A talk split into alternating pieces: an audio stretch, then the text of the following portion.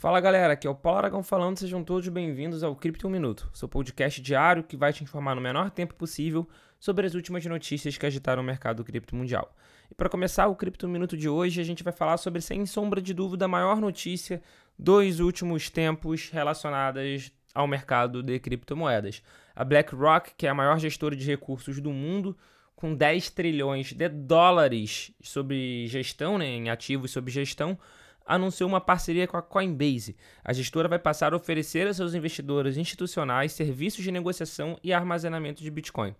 Só para dar uma ordem de grandeza para vocês sobre esses 10 trilhões de dólares que eles têm, que eles gestionam, né, que eles gerenciam, para vocês terem uma ideia, o PIB do último ano dos Estados Unidos foi de 21 trilhões de dólares. Ou seja, o capital total sob gestão da BlackRock é quase metade do PIB dos Estados Unidos, que é um volume bastante absurdo. Esse anúncio foi feito na última quarta-feira, dia, desculpa, na última quinta-feira, dia 4, e representa um marco importante para o mercado cripto, que não está em seus melhores dias. Abre aspas. Nós temos o orgulho de anunciar uma parceria com a BlackRock. Os clientes do Aladdin da BlackRock agora vão ter acesso direto ao mercado de criptomoedas por meio da Coinbase Prime. Fecha aspas. De acordo com anúncios, clientes institucionais da BlackRock, que também possuem ativos digitais na Coinbase, agora poderão usar o Aladdin. Trata-se de um conjunto de ferramentas de software da gestora de ativos para gerenciar portfólios e realizar análise de risco nas decisões de investimento. Ou seja, os clientes terão, acessos a, terão, terão acesso a recursos de negociação, custódia, corretagem e até mesmo relatórios de criptomoedas. De novo, essa é, sem sombra de dúvida, uma das maiores notícias sobre, sobre o tema, né, sobre o mercado cripto recentemente, porque a BlackRock ela tem um potencial de injetar muito dinheiro dentro desse mercado. Então, é uma notícia extremamente positiva, ainda mais para o momento que a gente está, que é o momento de bear market.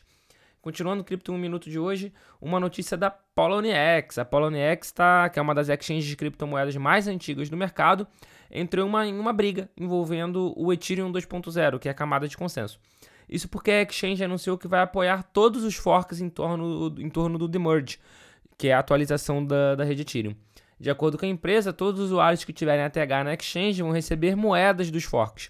Isso ocorre pois diversos grupos de mineradores pretendem continuar mantendo a rede Ethereum como POW, ou seja, como Proof of Work, não pretendem mudar para POS. Ou seja, esse grupo de mineradores continuará na blockchain original do Ethereum e não irá aderir ao Demerge.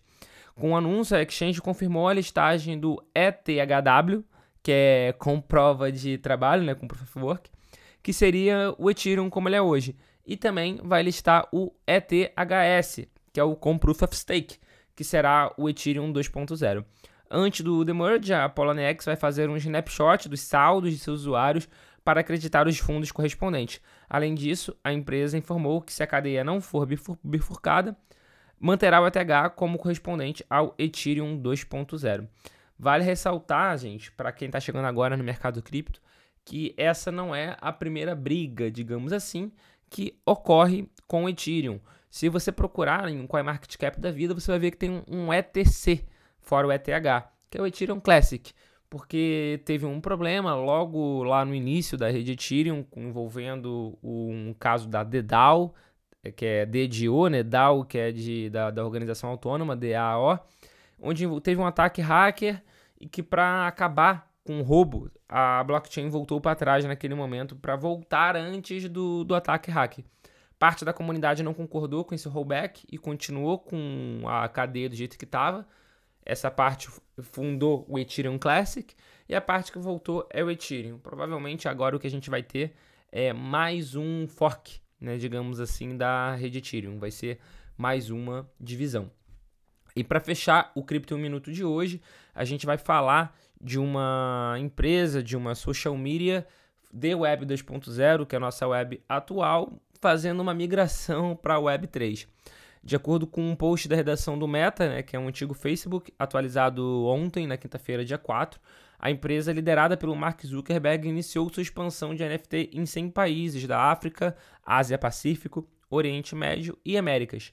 Isso inclui adicionar suporte para conexões de carteira com Coinbase Wallet e Dapper, bem como a capacidade de postar colecionáveis digitais cunhados na blockchain Flow O lançamento inicial tem como alvo popular aplicativo de, de, de rede social, né, o Instagram.